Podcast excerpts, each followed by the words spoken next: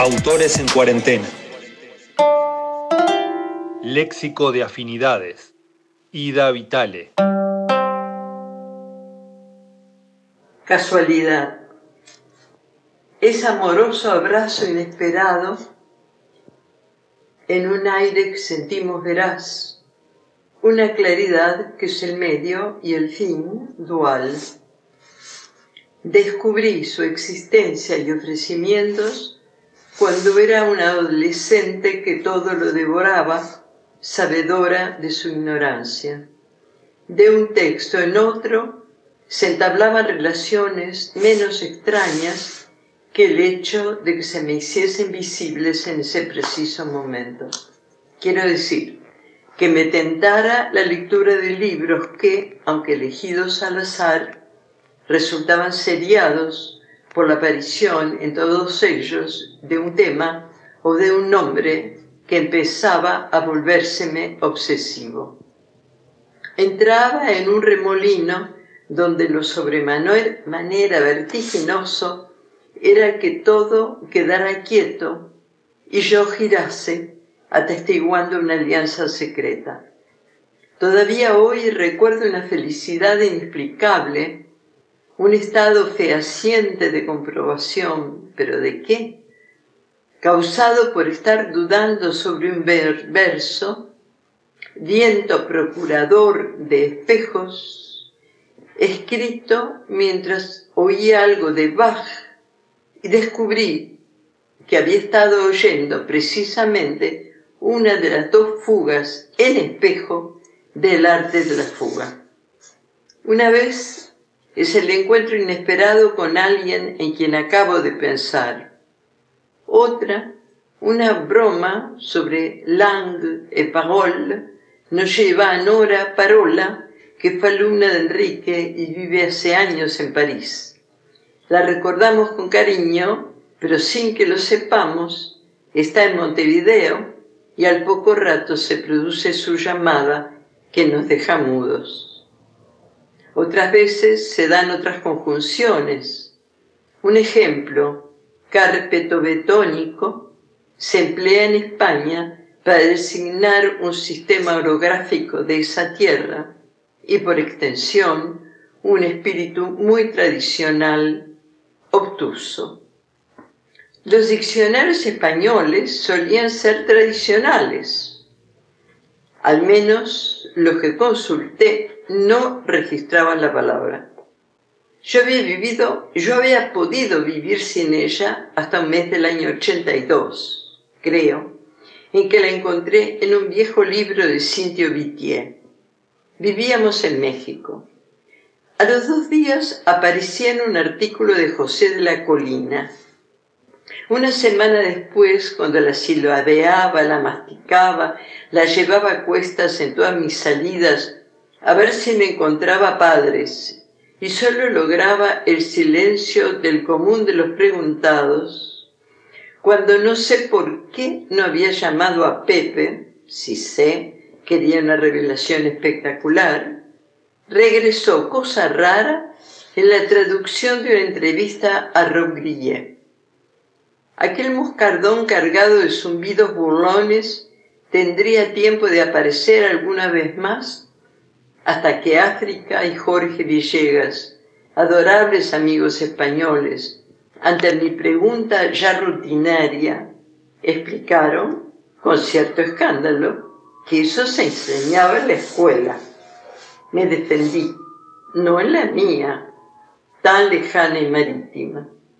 Lo importante es que enriquecido mi léxico, ya nada fue seriadamente carpetobetónico el círculo se había cerrado.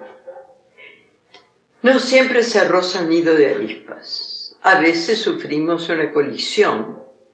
Una noche fuimos al cine a ver una vieja película, Lola de Jacques Demy, dedicada a Max Ophuls por la Lola de este.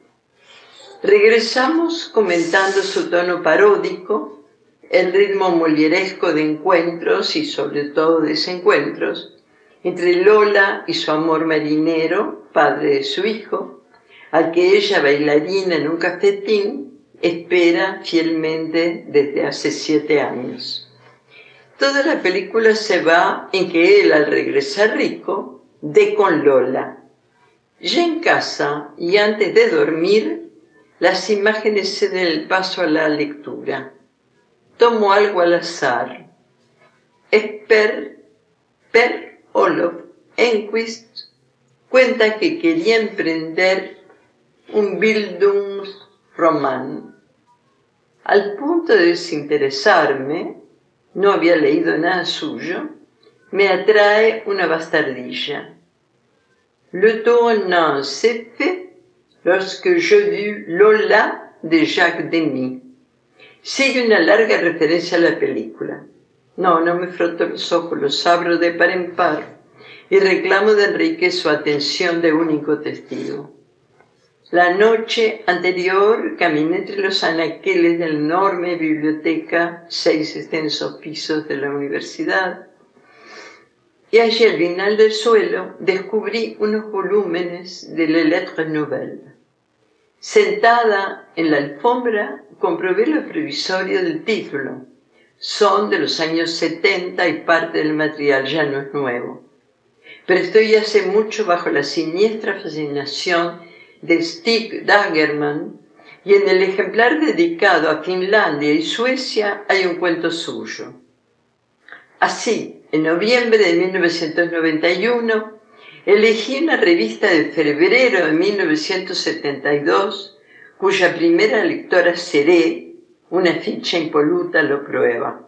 A la noche siguiente me detendría, no en Dagerman, sino en el desconocido Enquist, que en 1966 se había referido a una para él decisiva Lola, que yo vería 25 años después, cuando todo coincidiera aquí, en un punto del espacio llamado Austin. La nota de Per Olof Enquist comenzaba. Todo escritor es el producto de una serie de azares. No resisto a la tentación de un último ejemplo, quizá porque mientras se producen sigo sintiéndome viva. Escribo una nota para un número colectivo sobre Montevideo. Mi Montevideo es del todo interior y bastante afantasmado. Segura de que no abundan los que se interesen en él, he resuelto hablar sobre su imagen en algunos escritores viajeros, entre otros Hofmannsthal. En algún viaje pudo recalar en Montevideo. En un breve texto habla de un joven inglés, vecino de cama, en un hospital donde el escritor austríaco debió asistirse, y de una frase que aquel le dice oída a su padre. Algo así como, el hombre debe darse por entero de una vez. Esa frase me parecía tener relación con otras densidades, pero ¿de dónde? ¿De quién? Me preparé para una larga curiosidad, porque necesité cerca de 30 años de inútiles rastreos para descubrir que unos misteriosos utopistas de Salant venían de Fenelon. La frasecita del joven inglés me había dispersado. Cuando no se atora, nada mejor que té. Y nada mejor para acompañar esos minutos del té, si no es un humano, que un libro elegido al azar. De vuelta con mi taza a través de un largo corredor y su biblioteca, dudé un instante y tomé los aforismos de Lichtenberg, que no leí hacía tiempo, y a los que mi mala memoria devuelve su virginidad cada tanto. Apenas ojearlo, y allí estaba la frase que resultó ser una cita de Addison. Quizás Hofmannsthal la había encontrado en el mismo lugar. Bebí mi taza de té con religiosa emoción en honor de la casualidad, rogando que su asistencia no me abandone, al menos hasta ese momento que uno supone no casual, sino ineluctable. Léxico de afinidades. Ida Vitale.